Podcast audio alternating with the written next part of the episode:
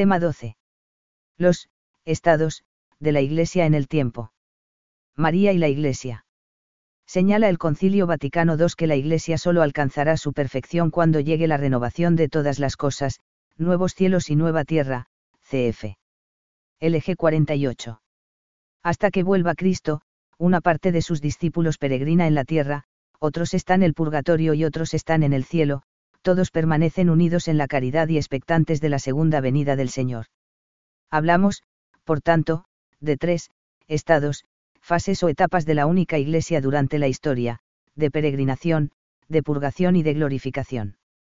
En su conjunto estos tres estados o situaciones constituyen lo que llamamos, comunión de los santos, que viene a ser otro nombre de la iglesia, en el que se subrayan las relaciones entre los que están en estos estados, y de modo particular la comunicación de bienes entre los que aún peregrinamos en la tierra. En este tema estudiamos también la figura y el lugar de la Virgen María en relación con la Iglesia. Los tres estados de la Iglesia. Hasta que el Señor venga en su esplendor con todos sus ángeles y, destruida la muerte, tenga sometido todo, sus discípulos, unos peregrinan en la tierra, otros, ya difuntos, se purifican, mientras otros están glorificados, contemplando claramente a Dios mismo, uno y trino, tal cual es, LG 49. Todos, sin embargo, aunque en grado y modo diversos, participamos en el mismo amor a Dios y al prójimo y cantamos el mismo himno de alabanza a nuestro Dios.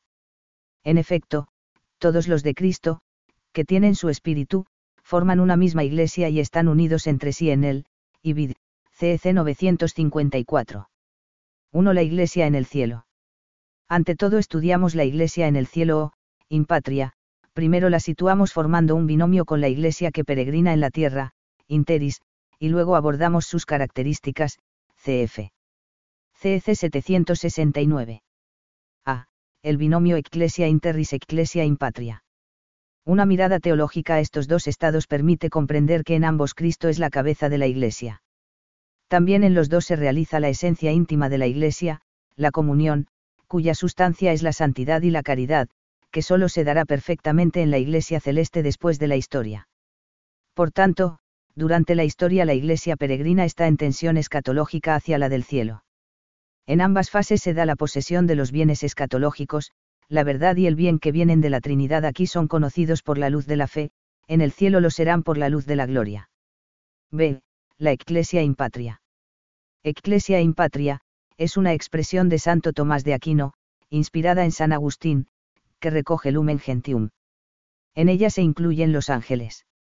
La Iglesia del cielo está expresada en el Nuevo Testamento con diversas imágenes, una asamblea unánime y alegre, un banquete, una gran procesión litúrgica, una ciudad, la Jerusalén celeste. Como características de la Iglesia en el cielo, pueden señalarse. Ella es la perfecta, aunque no definitiva mientras dure la historia, realización de la comunión de la vida en Cristo. Lo característico es el modo de la unión o de la comunión entre los cristianos, mientras en la tierra se da por la fe y los sacramentos, en el cielo no hay sacramentos, y la comunión se da por la luz de la gloria y la caridad, se da la res la realidad profunda de la Iglesia como comunión con Dios sin necesidad de los sacramentos. Durante la historia la Iglesia que está en el cielo no está totalmente realizada, pues le falta la plenitud del número de los justos, la resurrección universal de los cuerpos o mejor de la carne, porque en el cielo existe el cuerpo místico, el juicio final y la renovación o la restauración del mundo creado. Por tanto ahora existe en forma de, primicia, no es definitivamente perfecta. Los santos, esperan, esa gloria definitiva, aunque no se trata de la virtud teologal de la esperanza tal como la vivimos los que aún peregrinamos en el mundo. Ellos nos sirven, de formas diversas, de modelos. Y en ellos la caridad, que siempre permanece, incluye su intercesión por nosotros, que refuerza la unidad de la Iglesia y la fraternidad de los cristianos. Por el hecho de que los del cielo están más íntimamente unidos con Cristo, consolidan más firmemente a toda la Iglesia en la santidad, no dejan de interceder por nosotros ante el Padre. Presentan por medio del único mediador entre Dios y los hombres, Cristo Jesús, los méritos que adquirieron en la tierra. Su solicitud fraterna ayuda, pues, mucho a nuestra debilidad, LG 49. No veneramos el recuerdo de los del cielo tan solo como modelos nuestros, sino, sobre todo, para que la unión de toda la Iglesia en el Espíritu se vea reforzada por la práctica del amor fraterno. En efecto, así como la unión entre los cristianos todavía en camino nos lleva más cerca de Cristo, así la comunión con los santos nos une a Cristo, del que mana, como de fuente y cabeza, toda la gracia y la vida del pueblo de Dios, LG 50. En suma, además de su dimensión trinitaria y cristológico-pneumatológica, en unión final con Dios Padre y el cuerpo místico por la acción del Espíritu Santo, la Iglesia del cielo tiene también otras dimensiones, eclesiológica, la que más nos interesa aquí, antropológica, implica el cumplimiento de los anhelos humanos y la felicidad compartida, cósmica, abarca los nuevos cielos y la nueva tierra, es decir, la renovación de las realidades creadas, y escatológica, es el reino de Dios. Definitivo, que ya no tendrá fin. Según el Catecismo de la Iglesia Católica, el cielo es un misterio de comunión bienaventurada con Dios y con todos los que están en Cristo, en Emil 27. Por contraste, el infierno es la ausencia de la comunión, un no amar, este estado de autoexclusión definitiva de la comunión con Dios y con los bienaventurados es lo que se designa con la palabra infierno, en Emil 33. 2. La Iglesia en la tierra. La Iglesia, interis, como llama Santo Tomás a la Iglesia que está en la tierra, es ya comunión con Dios porque en ella se realiza la caridad, que no pasa nunca y ha sido ya derramada en el cuerpo de Cristo por el Espíritu Santo. Sin embargo, todavía no es plena y definitivamente el misterio de la comunión, que solo tendrá lugar cuando termine la historia. Recibe también otros nombres, Congregatio Fidelium, unión de los fieles o iglesia militante, en estado de gracia o en estado de camino, iglesia peregrina o peregrinante, Concilio Vaticano II, Nuevo Pueblo de Dios. Es comunión incoada con Cristo, ya pero todavía no, perfectamente, hasta el reino definitivo, no en régimen de gloria sino de fe, Congregatio Fidelium. Tiene un carácter, militante, porque para llegar a su plenitud hace falta la correspondencia al amor de Dios manifestado en Cristo, lo que implica la vigilancia y el combate espiritual, San Pablo considera al cristiano, soldado de Cristo, y le anima a estar en constante vigilia de combate espiritual, CF 2 TM 4. A ella se accede por unas estructuras necesarias y esenciales durante la historia, aunque provisionales, los sacramentos. 3. La Iglesia en el Purgatorio. La Iglesia que está en el Purgatorio participa de algunas condiciones de la Iglesia en la tierra y de la que está en el cielo. En el Purgatorio están las, almas separadas, Santo Tomás de Aquino, pero, de la doctrina del Aquinate, el cuerpo místico también está en el purgatorio, puede deducirse que tienen un cuerpo espiritual, la Iglesia, cuerpo místico. El fuego que les purifica puede expresar la luz y el calor purificante del amor del Espíritu Santo. Allí, el alma madura para la comunión con Dios, Enc. Espi y Salvi, N45. Porque participan ya de la comunio, aunque no perfectamente, pueden recibir los frutos de las oraciones y otros sufragios, principalmente las misas, las limosnas y los méritos, en unión con Cristo, de otras tareas y actividades ofrecidas con esta intención, por parte de los cristianos que forman la Iglesia Peregrinante, CF. CEC 958. 4. La Iglesia, Comunión de los Santos. El conjunto de los estados de la Iglesia se denomina en el Credo Communio Sanctorum, CF. CEC 946 a 948. Comunio significa, también aquí, la comunión con Dios, por Cristo en el Espíritu, y de los hombres entre sí, consecuencia de la comunión con Dios, dimensión antropológico-teológica que depende de la dimensión teológica en sentido estricto. Esto está expresado por la cruz con su dirección vertical, comunión con Dios, y su dirección horizontal, comunión de los hombres entre sí.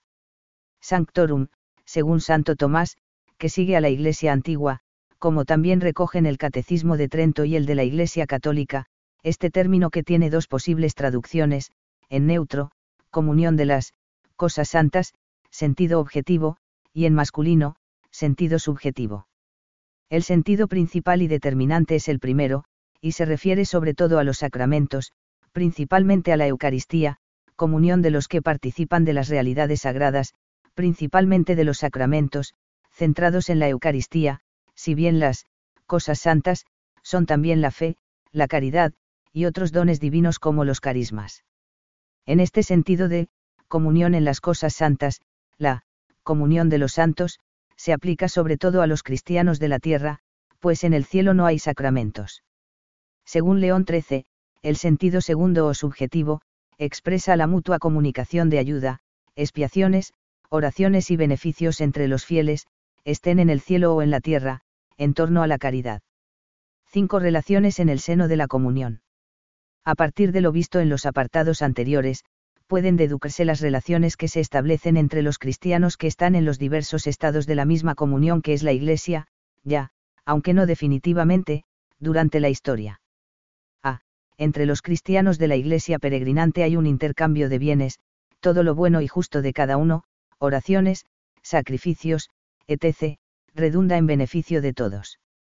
Y la comunión de bienes espirituales debe traducirse de algún modo en la comunión con los bienes materiales.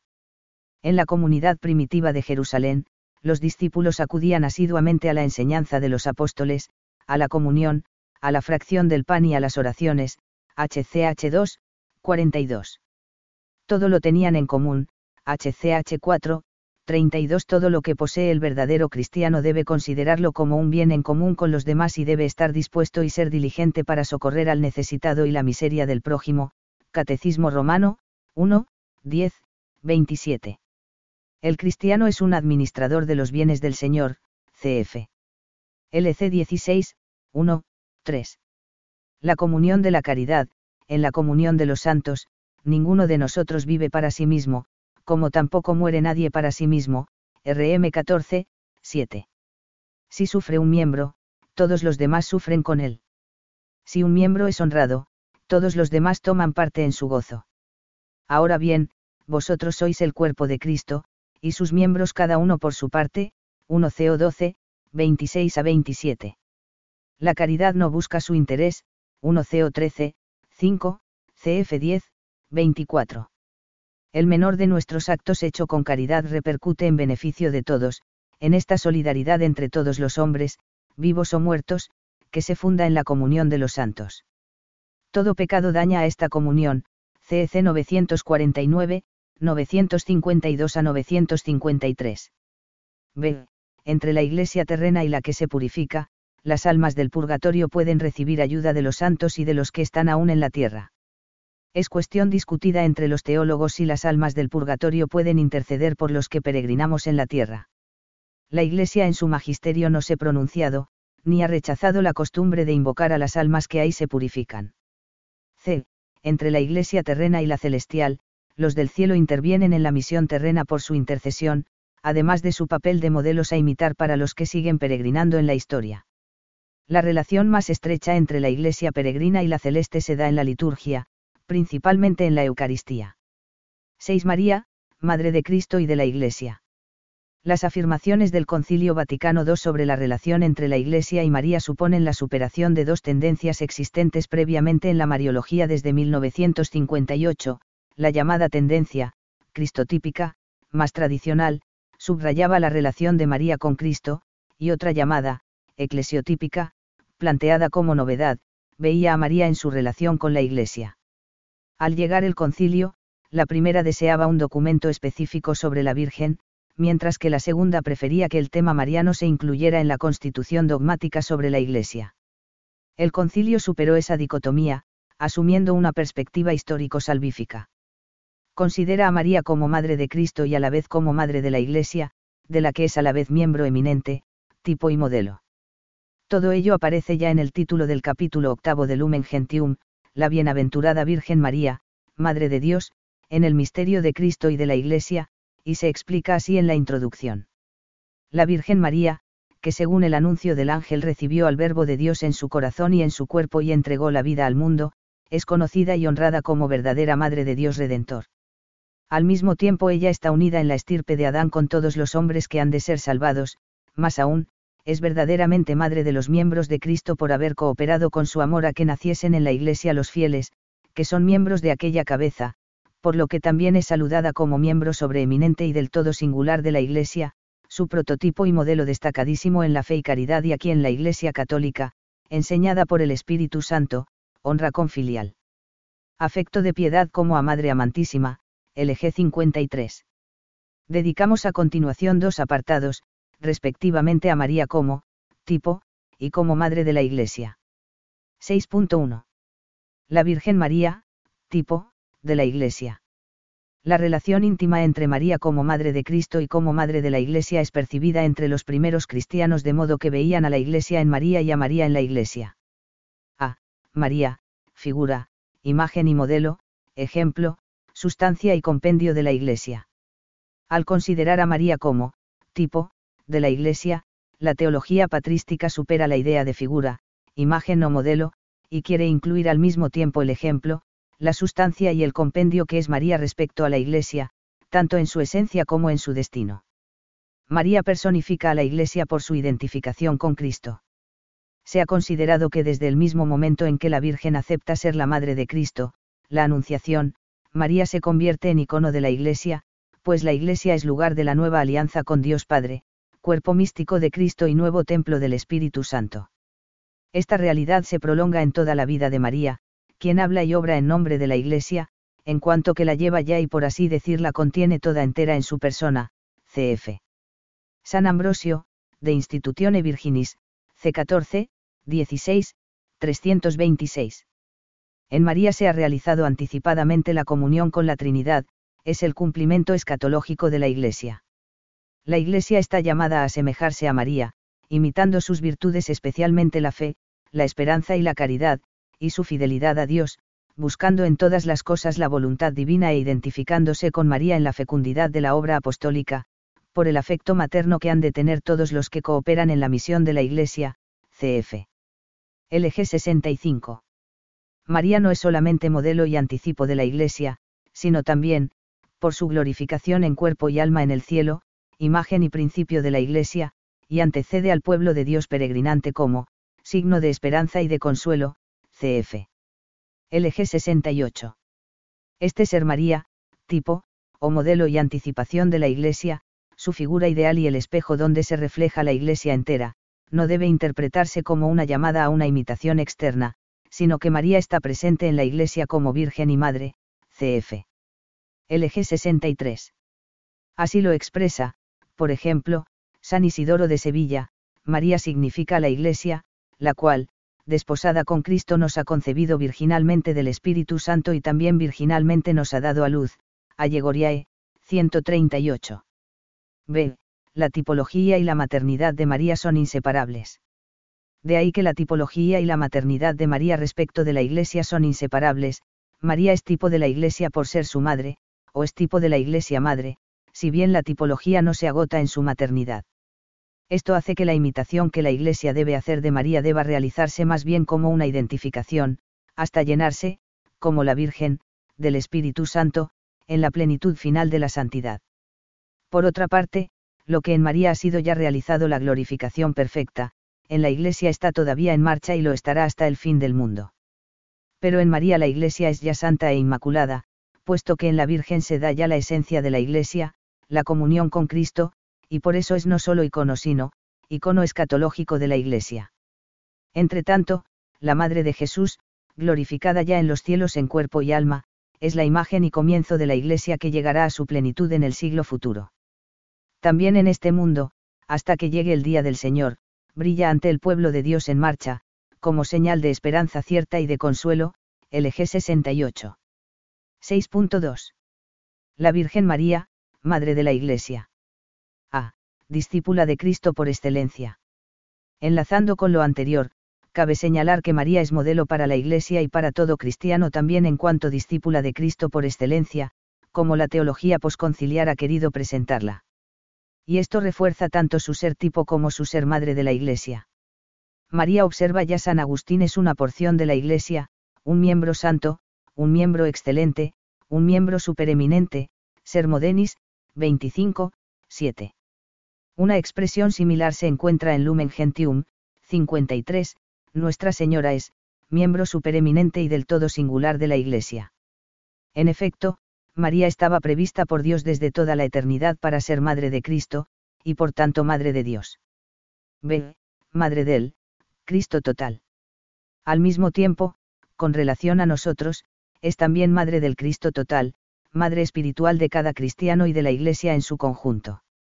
el fundamento bíblico más importante del título de María como Madre de la Iglesia, y al mismo tiempo de su singular pertenencia al pueblo santo de Dios es el que recoge la escena de la Madre y del discípulo al pie de la cruz, y en 19, 25 a 27. Desde entonces el pueblo cristiano tiene la convicción de su cercanía a la Trinidad y su poder intercesor, María es, omnipotencia suplicante. Es ciertamente madre de sus miembros, de Cristo, que somos nosotros, porque ha cooperado por su caridad al nacimiento de los fieles en la Iglesia, los fieles son los miembros de esta cabeza, ahora bien, corporalmente ella es la madre de la misma cabeza, San Agustín, de Sancta Virginitate, 6. Por ello la Iglesia aprende de María a ser madre, contemplando su misteriosa santidad, imitando su caridad y cumpliendo fielmente la voluntad del Padre, también la Iglesia se convierte en madre mediante la palabra de Dios acogida con fe, pues por la predicación y el bautismo engendra para una vida nueva e inmortal a los hijos concebidos por obra del Espíritu Santo y nacidos de Dios, LG 64. También cada cristiano participa de la maternidad de la Iglesia cuando participa en el anuncio de la palabra de Dios y la transmisión de la fe, la celebración de los sacramentos y el ejercicio de la caridad. El apostolado del cristiano recibe de María el impulso de su generosidad, atención y amor, dando no solamente la vida, sino el gozo y el sentido de esa vida divina, M. Ponce. C. Madre Virginal y Perfecta Adoradora. Nuestra Señora es imagen y modelo anticipado de la Iglesia simultáneamente como Madre y como Virgen. Así lo recoge el culto de la Iglesia desde los primeros siglos, Natus, ex María Virgine, dice el símbolo de los apóstoles. Esto se reafirma en la época medieval, la maternidad virginal de María es el sacramento, el signo o la imagen de iglesia virginal que a su vez concibe en su seno y da la luz a sus hijos, R. de Melun, Abrev. Lib. Y, P8. Así María y la iglesia son una madre y varias madres, una virgen y muchas vírgenes. Ambas son madres y ambas vírgenes, ambas concibieron sin voluptuosidad por obra del mismo Espíritu, ambas dieron a luz sin pecado la descendencia de Dios Padre. María sin pecado alguno, dio a luz la cabeza del cuerpo, la Iglesia por la remisión de los pecados, dio a luz el cuerpo de la cabeza. Ambas son la madre de Cristo, pero ninguna de ellas dio a luz al Cristo total sin la otra. Por todo ello, en las escrituras divinamente inspiradas, se entiende con razón como dicho en singular de la Virgen María, lo que en términos universales se dice de la Virgen Madre Iglesia y se entiende como dicho de la Virgen Madre Iglesia en general lo que en especial se dice de la Virgen Madre María, Isaac de Estella, Sermón 51 y así lo recoge el Concilio Vaticano II. En el misterio de la Iglesia que con razón también es llamada Madre y Virgen, la bienaventurada Virgen María la precedió, mostrando en forma eminente y singular el modelo de la Virgen y de la Madre, pues creyendo y obedeciendo engendró en la tierra al mismo Hijo del Padre, y esto sin conocer varón, cubierta con la sombra del Espíritu Santo, como una nueva Eva, practicando una fe, no adulterada por duda alguna, no a la antigua serpiente, sino al mensaje de Dios dio a luz al Hijo a quien Dios constituyó como primogénito entre muchos hermanos, CFRM 8,29, a saber, los fieles a cuya generación y educación coopera con amor materno, LG 63. La Virgen es imagen y modelo de la Iglesia virginal por ser la, perfecta adoradora, del Señor, H. De Lubac, por su custodia pura de la fe, por su receptividad profunda ante el obrar de Dios que prefigura el, sentido de la fe, de los fieles cristianos, por su renuncia a toda seguridad humana con total abandono en las manos de Dios, por su experiencia profunda de Dios y su docilidad al Espíritu Santo. D. María como esposa. Los padres de la Iglesia comparan a María con la Iglesia también en cuanto a la esponsalidad, María fue esposa fiel de José y esposa espiritual del Espíritu Santo, que la fecundó para que el Verbo pudiera hacerse carne, la Iglesia es esposa fiel de Cristo, fecundada por el Espíritu Santo para ser madre de los cristianos. María es la esposa bella sin mancha ni arruga, cf. F5, 23 a 27 y la, esposa del Cordero, AP2, 9. Virgen es la madre de Cristo, Virgen es su esposa, la Iglesia, S. Ambrosio, de Virginibus, y, 5, 21s. Por ello, cuanto más se parece la Iglesia a la Virgen, más se convierte en esposa, cuanto más se convierte en esposa, más se asemeja al esposo, y cuanto más se asemeja al esposo, más se asemeja a Dios, porque estas instancias superpuestas entre la Iglesia y Dios no son más que transparencias, en las que se refleja el único resplandor de Dios, Chehournet. Madre, Virgen y Esposa, María prefigura a la Iglesia, la engendra e intercede por ella para que cumpla fielmente con su misión de unidad entre los pueblos, María dio a luz a vuestra cabeza, y la Iglesia a vosotros. También esta es Madre y Virgen, Madre por las entrañas de caridad, Virgen por la integridad de la fe y la piedad. Engendra a los pueblos, pero todos son miembros de uno solo, del que ella es cuerpo y esposa, siendo también en esto semejante a aquella Virgen que también es madre de la unidad entre muchos, San Agustín, Sermo 192, 2. E. Su cooperación en la redención. Por todo lo estudiado, es claro que María no es solamente, receptora, de la salvación, sino que tiene un papel único de cooperación en la redención, pues en la comunión de los santos, ella tiene la prioridad intercesora eficiente como madre del Verbo y es prefiguración arquetípica, excelso tipo, del destino de la Iglesia, cf. LG 65. Esto ha conducido a que se subraye la cooperación de María en la redención. Así afirma la encíclica Redemptoris Mater, de Juan Pablo II.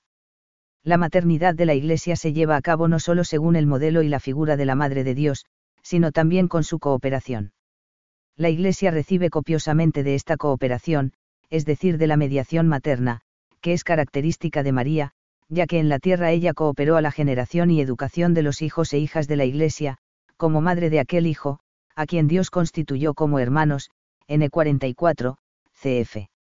LG 63. F. Madre de la Iglesia. En la clausura de la tercera sesión del Concilio Vaticano II, Pablo VI nombró solemnemente a María, Madre de la Iglesia, sobre el fundamento de la maternidad divina, María es la Madre de Cristo, el cual, apenas asumida la naturaleza humana en su seno virginal, unión en sí mismo, como cabeza, a su cuerpo místico que es la Iglesia. En consecuencia, como Madre de Cristo, María es también Madre de todos los fieles y pastores, es decir, de la Iglesia. Esta maternidad se ejercita sobre la entera Iglesia y personalmente sobre cada cristiano en dependencia de la gracia del Espíritu Santo y en orden a la edificación del cuerpo de Cristo, como madre de la familia de Dios que es la Iglesia. G. La dimensión mariana de la Iglesia precede a su dimensión petrina se ha distinguido, V. Balzaser, una dimensión mariana de acogida y entrega a Dios que hace posible la maternidad sobre los fieles y una dimensión petrina de anuncio de la palabra, celebración de la palabra y ministerio que guía en la caridad, todo ello como expresión de la estructura eclesial instituida por Cristo. La santidad se aprecia en función del gran misterio en el que la esposa responde con el don del amor al don del esposo, MD 27. María nos precede a todos en la santidad que es el misterio de la Iglesia como la esposa sin tacha ni arruga, F5, 27. Por eso la dimensión mariana de la Iglesia precede a su dimensión petrina, Ibid. CEC 773. Esto se ha puesto en relación con la reciprocidad de amor y de unidad que existe entre la Iglesia esposa y Cristo, su esposo, Ascola.